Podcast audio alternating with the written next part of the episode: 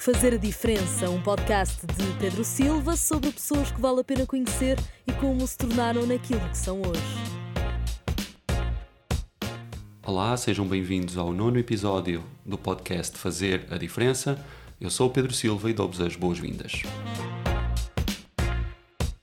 A produção deste podcast é apoiada pela Método, empresa de formação, team building e consultoria. Fica a saber mais sobre os nossos programas em método.pt e nas redes sociais em Equipas com Método. A minha convidada fez aquilo que muitos querem fazer, mas poucos são capazes: mudar de vida. Nasceu em Alijó, mas foi na Invicta que se formou em desporto, cidade na qual viveu durante nove anos. Neste período, entrou no mundo do empreendedorismo e desenvolvimento pessoal, viajou para mais de 20 países e investiu no seu autoconhecimento. Com isto, descobriu a paixão pela escrita, criou um blog e regressou a casa, voltou às origens e escreveu o seu primeiro livro, O Poder de uma Quimera. Tem um percurso inspirador que vale a pena conhecer. A minha convidada é Inês Gomes, autora do blog O Cogumelo às Riscas. Olá Inês. Olá. Bem-vinda. Obrigada. Obrigado eu pela disponibilidade. Como é que tu estás? Estou bem, tudo bem. Como é que está a ser o início do ano? Uh, olha, começou. Comecei assim com muitas dúvidas, muitas irresoluções, um bocadinho fruto do ciclo que eu terminei em, em dezembro. Então andei assim um bocadinho à deriva, mas fez-me bem que eu sou uma adepta das resoluções de ano novo. Ok, já vamos falar sobre então, isso. então fez-me bem escrever aquilo que, que eu esperava para este ano, fazer também uma retrospectiva daquilo que foi 2021 Uhum. e tenho-me sentido mais, mais inspirada, mais confiante na última semana, mais ou menos. Por isso, está a correr bem até agora. Vamos começar a nossa conversa pela pergunta do nosso convidado anterior, o guarda-redes Rui Silva. Ele deixou uma pergunta para ti. Vamos ouvir e já vais ter a oportunidade de responder. Quais são os teus princípios fundamentais para conseguires atingir os teus objetivos? Então, princípios fundamentais, não é? Eu tenho aplicado um princípio neste último ano, muito graças ao facto de eu ter uh, começado a fazer as coisas um bocadinho aquilo que me apaixona, não tanto estar dependente de alguém ou então uma das coisas que me ajudou para, para alcançar os meus objetivos foi definir muito bem a, a minha intenção em tudo aquilo que eu faço. Uhum. Ou seja, sempre que eu tenho dúvida para fazer alguma coisa, ou imagina, tenho uma ideia, quero fazer essa ideia, automaticamente a minha impostora, que é esta voz que está aqui dentro, começa logo a, A boicotar. a, a boicotar. E eu nesse, nessa, nessas alturas agarro muito à minha intenção e pergunto porquê é que tu queres fazer isto? E se essa intenção corresponder à minha verdade, aquilo que é a minha verdade, aquilo que é aquilo que eu gosto de, de manter, que é a minha autenticidade, se for correspondente a isso, eu faço. E tem corrido bem até agora. Mais este último ano, que tive assim um objetivo mais, que neste caso foi escrever o meu livro, tive muito medo, tive muito receio, porque é algo muito pessoal, mas ajudou-me muito a olhar para a minha verdade e calar um bocadinho o que é que as pessoas vão dizer, o que é que as pessoas vão pensar. Foi perguntar porque é que tu queres fazer isto, Uhum. o que tu estás a escrever corresponde à verdade, e se a resposta for sim, eu vou em frente. Isso tem-me ajudado muito. No fundo, é aplicar aquele princípio do, do Simon Sinek, start with why. Exatamente, No fundo, começar pelo porquê. exatamente. Mais do que o que tu queres fazer ou como é que tu queres fazer, é perceberes de onde é que vem essa motivação, a intenção, começar pelo porquê. E acho que isso é muito importante. Às vezes nós fazemos coisas na nossa vida pessoal, profissional, académica, nos diferentes âmbitos, fazemos porque toda a gente faz. Às vezes fazemos porque tem que ser feito, não necessariamente porque nós sintamos verdadeiramente que isso alimenta algo em nós, o nosso porquê. E esse é um princípio que me parece muito interessante. Sim, e eu tive, costumo dizer mais neste último ano que sou uma privilegiada, porque também tive a possibilidade de, de poder fazer isso. Sim. Uh, e nem sempre também já passei por isso, não é? De fazer uh, as coisas porque os outros dizem ou porque os outros fazem. Acho que isso faz parte.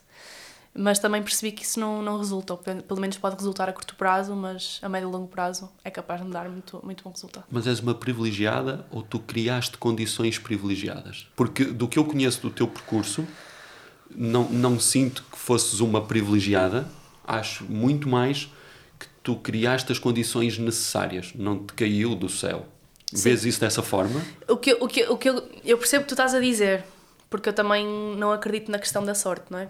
Acho que isso é uma coisa que se trabalha e e uh, estou a perceber o teu ponto. O que eu estava a dizer na, na questão de ser privilegiada é que neste último ano eu mudei completamente a minha vida e larguei uma cidade e emprego e essas coisas todas, porque também tive um suporte muito grande da minha família que me disse: Olha, podes vir.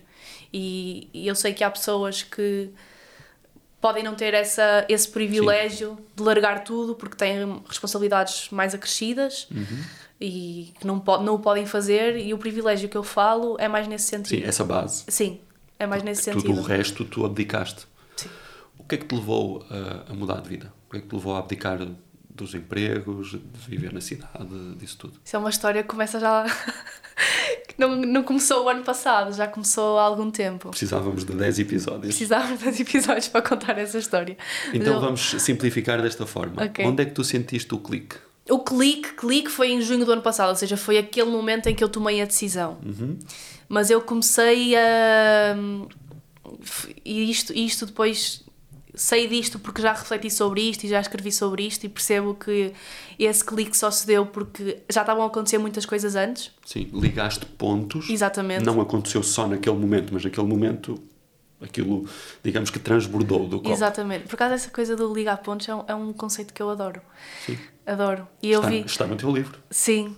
Que foi, que foi num vídeo que eu vi, num, num vídeo que eu vi do, no YouTube, está no YouTube, que é o do Steve Jobs, que é um discurso que ele dá a uma faculdade, uhum. já não tenho certeza qual é, Sim. e em que ele fala disso de que a vida é connecting the dots, ou seja, conectar os pontos. Sim. E ele dá vários exemplos na vida dele em que aconteceu-lhe uma coisa que na altura ele achou que foi grave ou má e que lhe ficou um bocadinho sem chão, mas que mais tarde aconteceu outra coisa boa que se não tivesse acontecido essa coisa má, ou seja, conectar os pontos. Às vezes estás no momento A, que é o momento de hoje, e acontece alguma coisa, mas só daqui a dois meses ou dois anos é que vais, é que vais perceber. Quando tu ligas os pontos é que encontras o sentido. É que, exatamente. Uhum, é que consegue, e, e, eu acho que quanto mais tu te afastas, mais, mais tens essa, essa visão. Essa é, visão, claro. É como quando estás, tipo, eu gosto muito de usar esta analogia, que acho que é muito gráfica, que é quando estás, em frente a um muro tu não consegues ver o que é que está para lá do muro, mas quanto mais te afastas, mais consegues vês. mais vês. E eu Sim, acho que isso é, é, um bocado esse conceito. E em junho, estavas a dizer, a dizer fez clique. em junho fez clique porque eu estava aqui no Porto, hum, eu tinha dois part-times, eu mantive-me com dois part-times durante um ano e meio, e em maio despedi-me de um deles. Já foi assim um sinal de que eu queria dar uma remexida na minha vida. Mas depois em junho hum, tive uma quebra muito grande na minha saúde e foi assim um. Não foi nada de grave, mas foi, foi uma coisa estranha e diferente que eu nunca tinha sentido. Em que eu comecei a sentir-me muito cansada, com a visão tipo turva, e acontecia-me especialmente quando eu estava a trabalhar. Ou seja, quando eu entrava no meu local de trabalho, uhum. parece que essas coisas se intensificavam.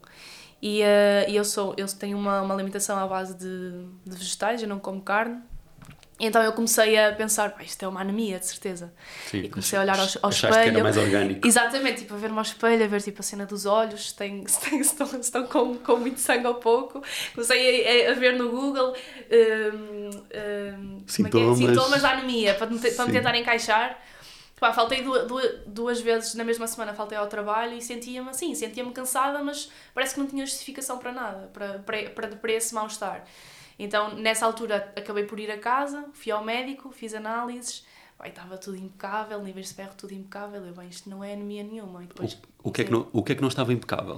Uh, o que não estava impecável era, era, era a forma como eu me sentia comigo mesma, com, com aquilo que eu estava a fazer e, acima de tudo, com uma incapacidade que eu tinha de pôr em prática as minhas ideias. Ou seja, eu desde o início do ano passado, quando eu, quando eu criei o Instagram de Cogumelas Riscas, que é o Instagram do meu blog, que eu comecei, foi assim um, um gatilho para eu começar a criar muitas ideias que se calhar já estavam aqui há muito tempo, mas que ainda não tinham aparecido. E eu durante esse tempo todo estava sempre tenho de, tenho de, tenho de, tenho de e estava no meu, tinha os meus part-times e eu sabia à partida e essas expectativas estavam bem definidas tanto para mim como para as pessoas que trabalhavam comigo que não ia ser algo para sempre, digamos assim, era, um, uhum, era apenas sim. uma forma de eu arranjar tempo, não é? Era um entretanto. Exatamente, era, era tempo para eu que eu estava a arranjar até encontrar aquilo que eu queria e estava sempre, isto não é para sempre, isto não é para sempre, mas também nunca chegava àquele momento em que pá, se não vai ser agora, então vai ser quando? Sim. E quando eu senti essa quebra, que depois eu percebi que tinha sido muito, tinha sido muito, muito emocional, hormonal também, e pá, percebi que se calhar há alguma coisa aqui que não está bem e eu tenho que fazer alguma coisa relativamente a isso. Tu, tu olhando agora para trás, consegues, o que falávamos, conectar os pontos, perceber que isso era uma acumulação de algo que tinhas vivido durante anos que não correspondia à tua ambição, à tua realização pessoal, profissional e que isso foi só um transbordar ou sentiste que era algo mais situacional, que tinha a ver, por exemplo, com aquele emprego ou com aquilo que estávamos a viver naquela altura? Era um acumular ou era mais circunstancial? Uh, eu acho que foi um bocado das duas coisas. Foi um acumular, sim, porque eu quando quando comecei a abrir um bocadinho a minha mente para outras possibilidades, quando comecei a ter acesso ao empreendedorismo, ao desenvolvimento pessoal, os meus horizontes abriram-se uhum. e, e durante muito tempo tive que aprender a lidar com essas coisas todas. Ou seja, foi um acumular, foi algo que eu já há algum tempo que disse que, que já que sabia aquilo que eu não queria, ou seja, eu não quero Ok. isto, mas também foi um bocadinho situa- situacional. Porque eu também vinha de uma, da segunda quarentena, não é? Viemos da segunda quarentena e não correu tão bem como a primeira. Em 2020 foi, foi boa para mim. 2021 já não foi assim tão boa, então quando eu voltei para o Porto, depois da quarentena, já vim super. Não quero isto, não sei o que, já vim super Já derrotista a arrastar. já vim completamente a arrastar, tipo, não quero isto, vou, vou voltar para aquele sítio e não sei o quê, e depois volto outra vez a impostora a dizer tu mereces mais e não sei o quê, não sei o que mais, isto não é para ti, ou então, ao contrário, que é não, ser grata, tens que estar aí, não sei o quê, há muita gente que, Queria que isso. queria e tu não, ou seja, era, E tu era- tens a oportunidade e não agarras. Exatamente, exatamente. Quando tu punhas a cabeça na almofada, o que é que te batia mais? O que é que te impedia de descansar, de dormir? Hum, acho que era um bocado isso. Era saber que há uma, há uma coisa que nós costumamos dizer às pessoas que, que, que é normalmente entendida como algo positivo, mas a mim causa-me assim um bocado de espécie. E as pessoas diziam muito isso, que era, tu tens muito potencial. E quando dizemos há pessoa que tem potencial, significa que ela pode fazer muitas coisas, mas ainda não fez nada. Sim, Então, é só numa perspectiva, É só a perspectiva futuro. de tu tens muito potencial. Significa que a pessoa pode fazer, mas não fez. E isso causava-me espécie, que era as, as partilhas que eu ia fazendo ah, no meu Instagram, ah, as coisas que clientes que me diziam no meu trabalho, os meus colegas de trabalho, os, os meus amigos me diziam, a minha irmã me dizia que muitas vezes ligava-me e falávamos muito sobre muitas coisas e diziam-me isso, que, que tens potencial e és isto e aquilo e, e inspiras e impactas e não sei o quê, e eu sentir que queria muito, de certa forma, fazer disso vida, talvez, ou dar o salto nesse sentido Ok. e continuar presa àquele medo de, de ficar sem emprego, de voltar para a casa dos pais, Epá, essas coisas todas que, que depois começam a pesar. De não seres capaz. Sim. Ok. Quando começas a escrever, o que é que tu decides ter como tema? Qual era o teu mote para escrever? É a minha verdade. Isso vai um bocadinho ao encontro daquilo que eu, que eu disse no, no início. Hum, este livro foi. Eu costumo dizer que. Eu digo muitas vezes isto: que a minha escrita, eh, em primeira e última instância, é egoísmo, porque eu uso isto para, para me libertar. Aquilo que eu não consigo dizer no frente a frente, eu pego numa caneta e digo na escrita.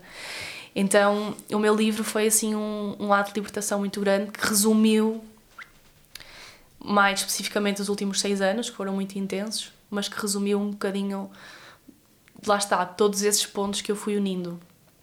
E quando eu comecei a escrever o livro, inconscientemente eu estava, no fundo, a libertar-me. E por isso é que, de forma muito natural, aquilo que eu escrevi.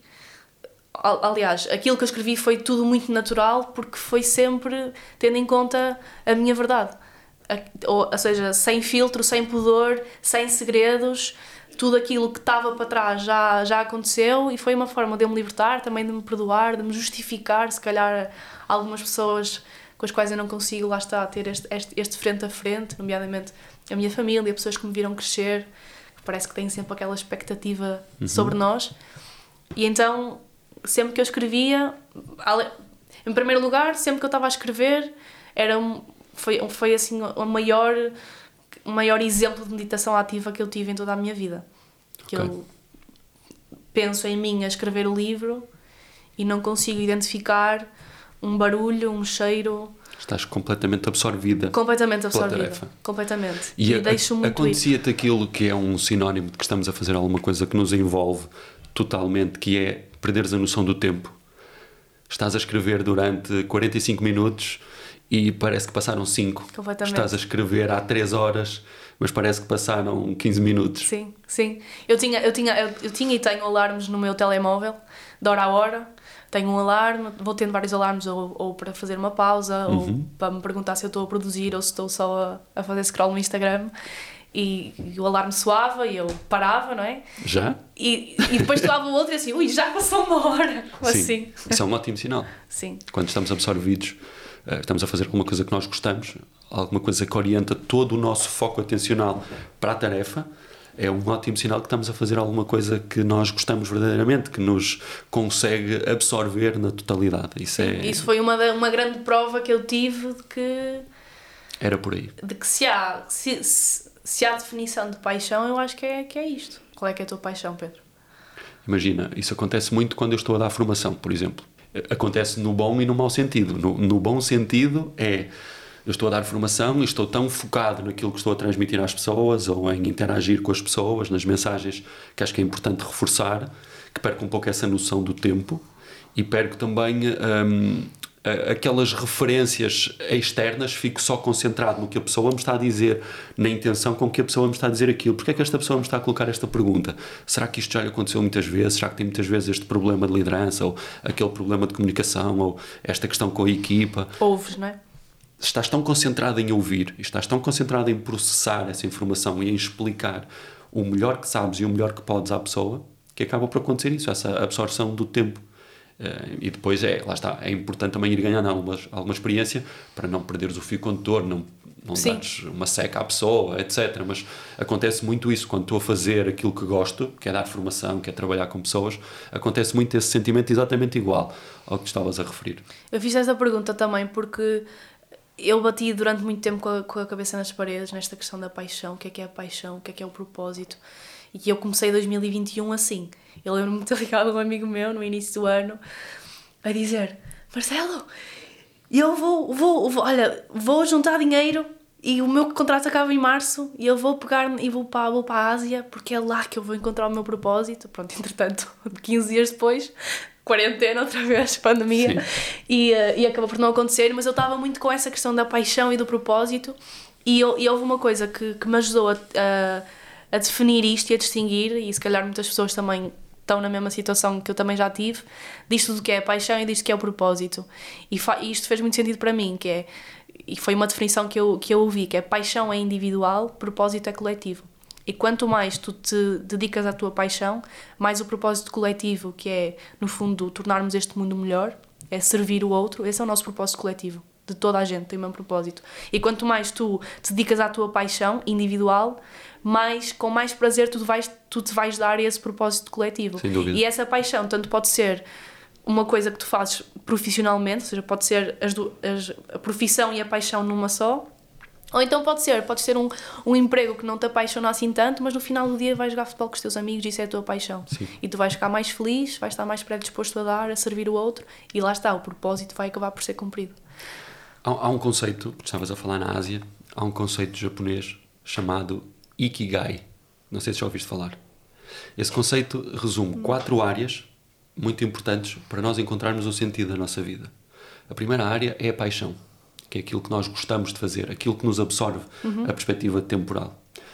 A segunda é aquilo que nós fazemos bem, porque nós podemos adorar, como tu referias, eu posso adorar jogar futebol, mas posso não jogar muito bem. Então, se eu não jogar muito bem, também vou acabar por. Isso, de, de alguma forma, pode não alimentar a paixão.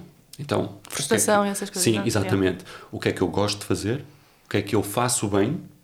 Depois a outra parte é o que é que é possível fazer com retorno financeiro, o que é que gera valor que as outras pessoas paguem por.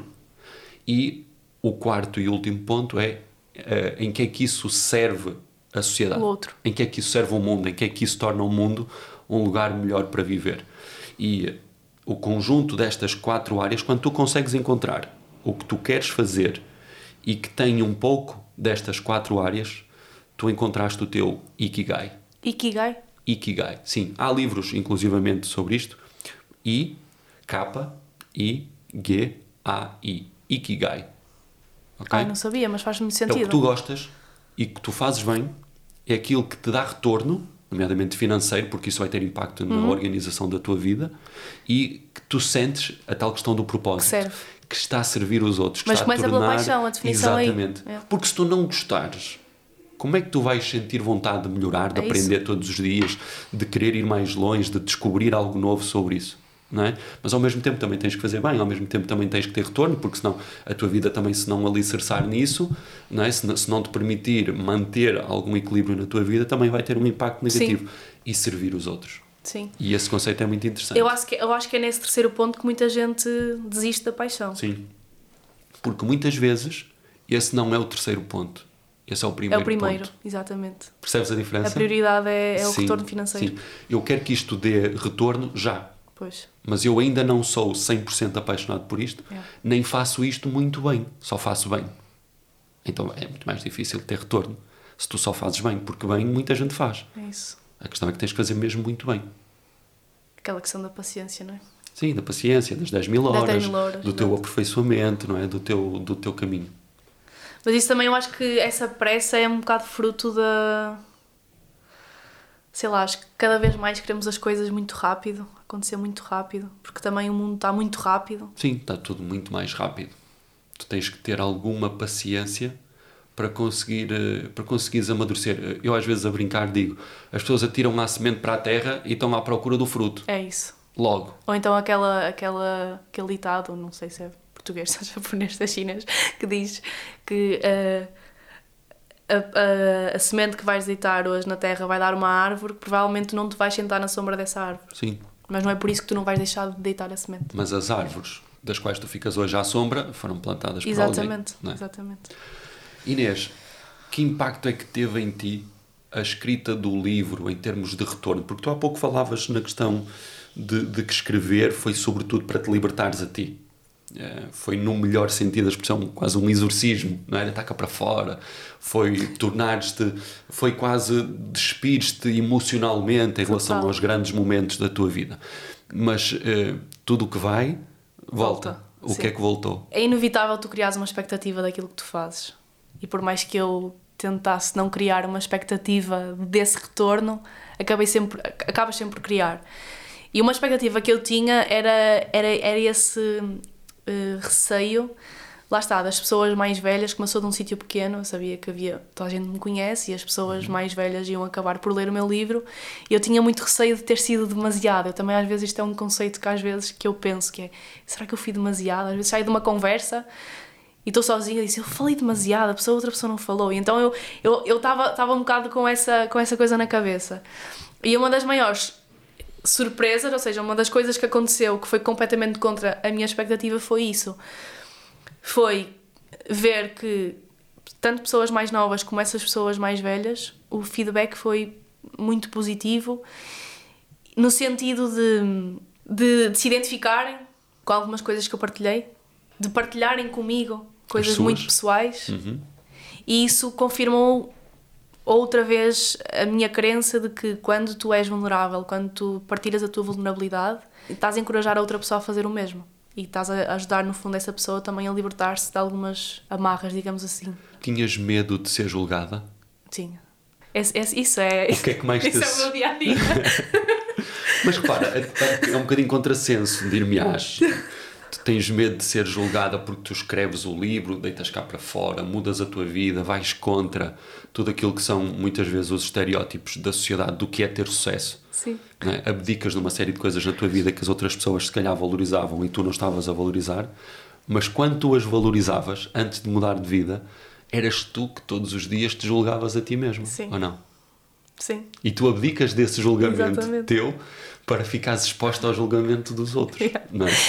Sim, a nossa mente é, eu acho que é muito engraçado que quando tá- hoje, hoje estás com, com uma angústia, não é? Que era a que eu tinha há uns meses. Essa angústia está resolvida e rapidamente tu arranjas outra. outra. Tu Sim. arranjas outra. Mas sim, tenho sempre esse, tenho um bocado sempre mente desse, desse julgamento e tem, em 100, tens 100 comentários. Uhum. 99 são positivos, um é negativo, e o teu cérebro vai-te mandar para aquele. Porquê? o que é que eu não fiz? Exatamente. Que impostora. E então eu tinha, tinha, tinha muito medo desse julgamento, mas opa, está a, ser, está, está a ser uma surpresa muito grande nesse sentido. Eu, as expectativas que eu criei até foi mais em termos de números. Tipo, será que vou vender? Será que não vou vender? Será que vou vender todos? Será que não vou? E de tempo também. Não tanto essa expectativa de, das reações, porque no fundo é sempre fruto. Ou seja, o meu livro tem, tem a minha verdade, tem a minha interpretação, a minha visão das coisas, mas as pessoas depois também vão interpretar da forma, da forma delas, não é? E vão se identificar de, de, de maneiras diferentes. Então eu, por acaso, não criei expectativa sobre isso e o retorno está a ser muito positivo. Vamos pensar numa pessoa que já tenha pensado fazer aquilo que tu fizeste, abdicar de uma série de coisas que são adquiridas na sua vida, seja um emprego, seja viver numa certa cidade, seja ter um conjunto de rotinas, fazer muitas coisas porque precisam de ser feitas porque a sociedade exige Uma pessoa que sejam é? feitas. É uma uma pessoa hipotética, hipotética, sim. exatamente. O que é que essa pessoa pode encontrar no teu livro que a ajude? Em primeiro lugar, coragem para se conhecer. Eu acho que é muito importante passar por esse processo de autoconhecimento e porque eu acho que se não passarmos por aí também a pessoa até pode dar esse passo de largar tudo e de mudar de vida, mas se não se conhecer, se não se aceitar, eu acho que há uma probabilidade, pode haver uma probabilidade da pessoa quebrar ou, ou de se arrepender porque lá está, a intenção não está clara e essa intenção clarifica-se naquilo que tu és e naquilo como tu és e como tu te conheces. Então eu acho que, em primeiro lugar, dá, dá, essa, dá essa coragem e, esse, e essa mensagem de que o melhor investimento que nós podemos fazer é mesmo em nós, em nós mesmos. E, hum, e essa é a primeira mensagem. E depois, depois de te, de te conheceres, hum, acho que também é importante, e eu acho que é uma consequência do autoconhecimento, é desenvolver o amor próprio. E, e amor próprio significa gostares daquilo que tu és e acima de tudo aceitaste.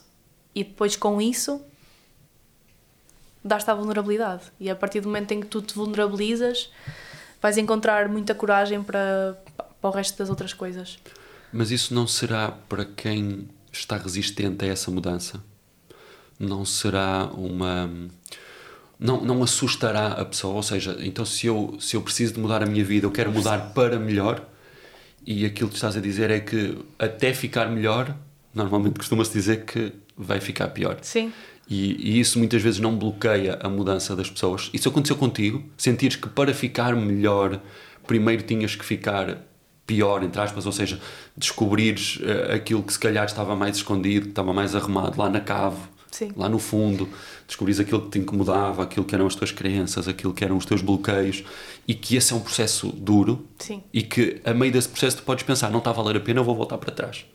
Voltas para a zona de conforto, não voltas para a saída da frente, não é? voltas para trás. Isso aconteceu? Aconteceu.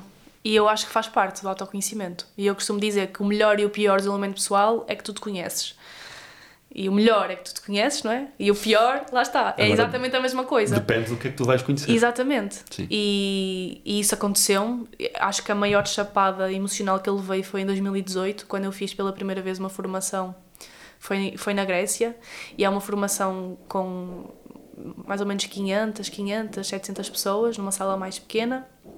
São 4, 5 dias de, de formação, é imersão total, uhum. em que o formador está está com uma relação de proximidade muito maior do, de, das pessoas que estão a fazer a formação e ele obriga-te mesmo a ires à tua infância, a olhares mesmo para ti. E eu lembro-me que saí de lá e tive, a seguir, tive meses penosos, entre aspas, porque não soube lidar com tanta informação e com tantas coisas que eu descobri sobre mim. E, e, e esse processo intensificou-se muito em 2018, que foi quando eu fiz essa formação, e foi-se descon- desconstruindo ao longo do tempo, e foi o que me levou, finalmente ou não, ao ano passado a, a mudar um bocadinho a minha vida. Por isso, sim, eu acho que eu acho que se a mudança for muito brusca e se não tiveres a contar com aquilo que, com, com o que vai acontecer, há uma probabilidade, lá está, muito grande de voltar para trás, para o conforto. Pois. E por isso é que eu acho que é importante primeiro as pessoas se conhecerem. Porque a partir daí também eu acho que quando tu te conheces e quando tu aceitas aquilo que tu és, é o que é, é o que é. Ou seja, Sim. se tu gostas Ou não gostas? ou não gostas, mas aqui assumindo que tu te conheces e aprendes a gostar de ti, e isso é que é o amor próprio também. A partir do momento em que isso acontece, começas a relativizar um bocadinho. No meu caso, eu continuo. Ainda é uma coisa que eu não consigo fazer com consistência, que é desligar um bocadinho o que os outros vão pensar. Mas, como eu já tenho também esta parte desenvolvida, lá está, agarro-me à intenção, é o que eu sou. Estou a partilhar a minha verdade, então siga. Foste aprendendo a lidar com isso. Sim, sim, sim. Inês, com estas descobertas, eh, com essa tua verdade que falavas há pouco e o impacto que isso teve na tua vida, o que é que mudou no teu dia a dia, nas tuas rotinas? para já passei a ter muito mais tempo para mim. E isso pode ser, pode-te atraiçoar. Ok. De repente passas a ter muito tempo. Passas a ter muito tempo para estar com uma pessoa que és Exatamente, tu. exatamente. E eu aqui no Porto, eu, eu trabalhava, eu- como, eu, como eu já disse, eu tinha, tinha dois part-times. Num deles eu trabalhava dois dias por semana durante 8 horas, ou seja, era um part-time de 16 horas. E no outro part-time era um part-time de 24, mas repartido por 5 dias por semana, ou seja, eram 4 horas. Eu a maior parte dos dias trabalhava só entre 4 a 5 horas. Ou seja, acabava por também ter tempo para mim. Só que eu acho que mais do que, do que ter o tempo é, é, é estar. Tava, não estava focada para aquilo. Muita gente, muita- quando, quando, eu, quando eu me despedi e, e mudei de vida e voltei para casa, muita gente me disse: Ah, sim, ok, vais ter mais tempo, não é? Porque tu aqui trabalhas. Eu sim, mas eu trabalho num part-time. Tu trabalhas num part-time e não tens tempo?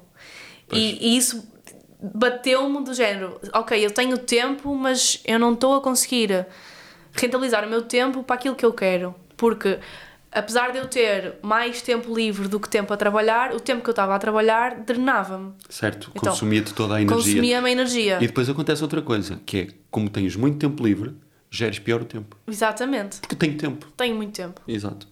E antes de ir para lá, estava naquela gestão de não quero. e quando saía de lá, era.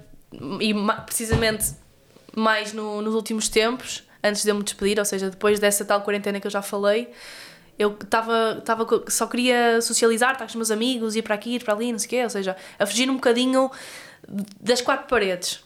E eu comecei-me a perceber o que já me tinha acontecido mais, com mais intensidade em 2019, que foi, eu saía de casa às 8, entrava em casa à meia-noite e não era porque tinha muito tempo, era simplesmente Pois. porque eu fugia disso. Então, esta mudança levou-me a ter mais tempo, mas, mas levou-me a ter mais tempo uh, de, de, de produtividade, ou seja, a minha energia já estava canalizada para aquilo que eu queria.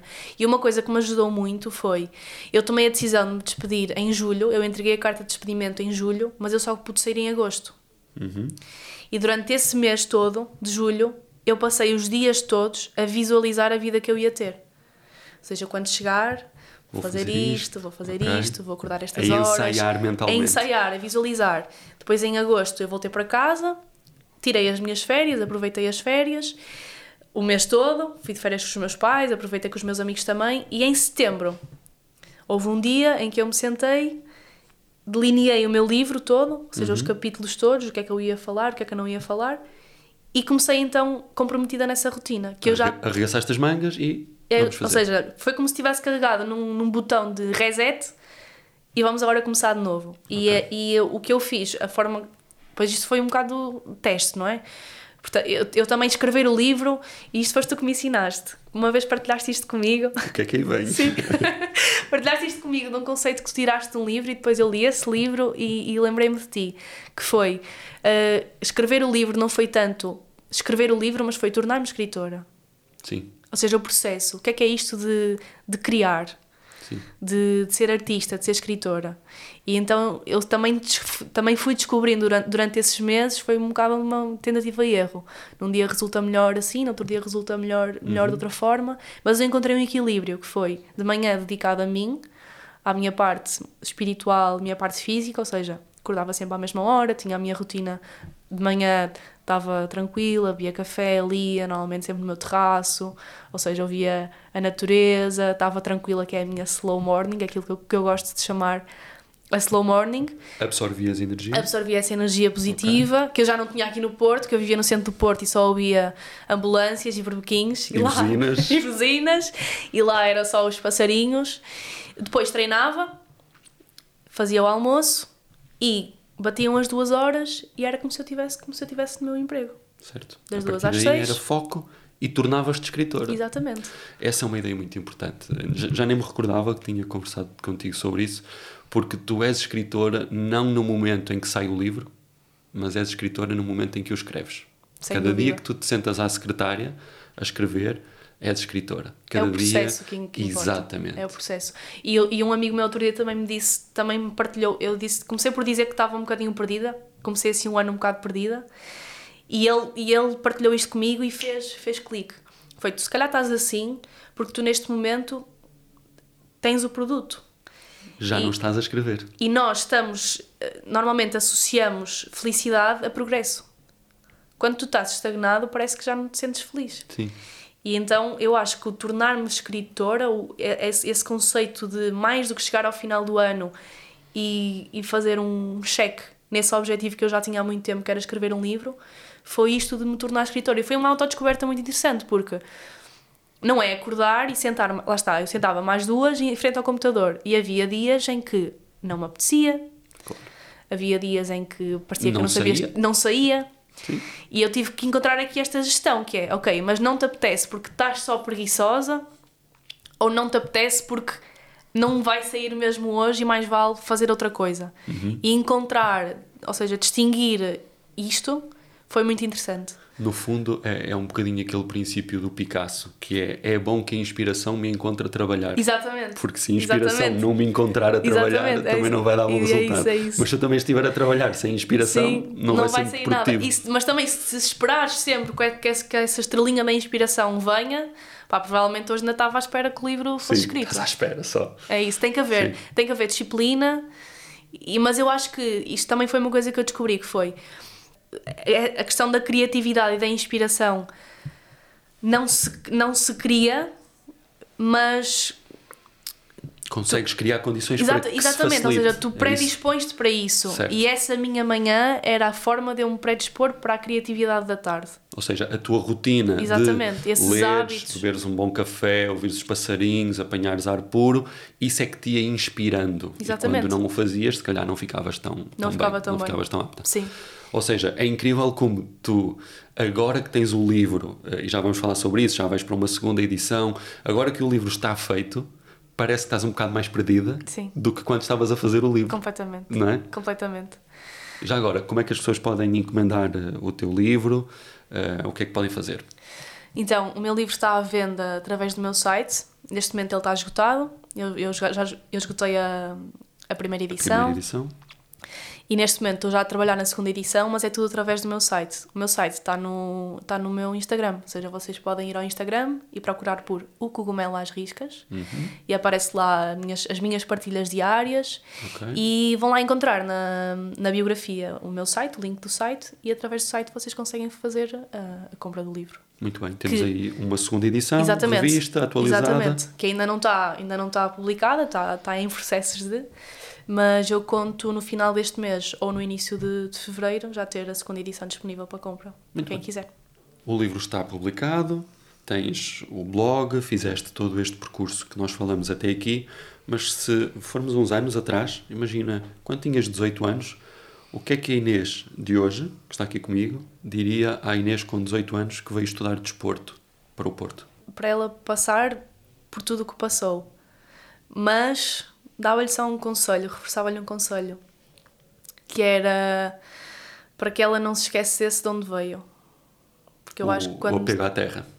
Não tanto também, não, não, não tanto um, em termos um, geográficos, digamos assim, mas um bocadinho em termos mais metafóricos. Sim, sim. Ou seja, sim, sim. não se esquecer eh, daquilo que ela é, porque eu acho que quando também te esqueces de onde vens e daquilo que és, estás no caminho de volta. E eu acho que este, este meu percurso, isso, isso ensinou-me, ensinou-me muita coisa. Eu acho que também aquilo que, que eu sou hoje e a maturidade que eu acredito que eu tenho hoje se- deveu-se muito a isso A teres passado por isso. a ter claro. passado por isso, a ser um bocado obcecada numa versão de perfeição e de, e de mulher segura e mulher, mulher guerreira que, que, que não quebra e essas coisas todas, isso, mas isso fez, fez de mim um bocado robô e essa questão da perfeição que não existe.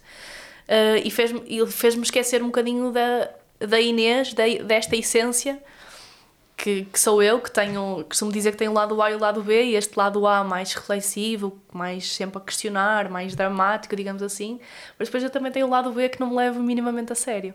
E eu acho que me esqueci um bocadinho disso nos últimos anos, e isso fez-me quase, quase perder pessoas muito importantes para mim. Foi assim um aperto grande que eu senti e eu acho que se calhar dizia-lhe isso, ou seja, vai com tudo, segue o teu coração, hum, mas não te esqueças daquilo que és e acima de tudo gosta daquilo que tu és, gosta dessa pessoa, Gosta de ti. gosta de ti, sim. Confia em ti, acredita em ti.